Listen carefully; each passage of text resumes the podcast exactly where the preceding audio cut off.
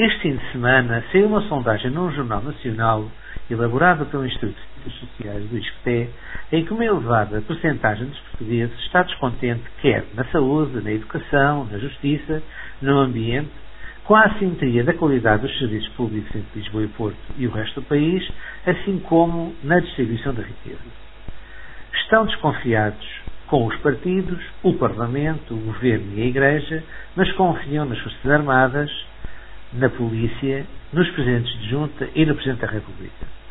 Enfim, o retrato pouco abonatório para aqueles em que o povo vota e que são os seus representantes, em quem governa e até ao nível espiritual o sentimento é de desconfiança. São aspectos que, não sendo novos e desconhecidos, nos devem fazer pensar.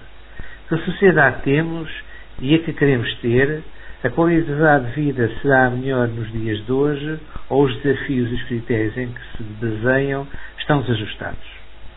Estes desajustamentos contribuem para os populismos de esquerda e direita e para um aumento sem precedentes de insatisfeitos. A corrupção alastra, mais de 80% estão insatisfeitos com o seu combate e a falta de uma justiça que funcione.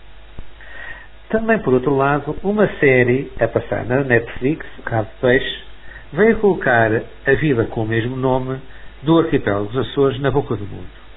Ao nível técnico, está ao nível do melhor que se faz no mundo cinematográfico. Conta a história, parece que os habitantes estão reservados com a exposição a que está sujeita.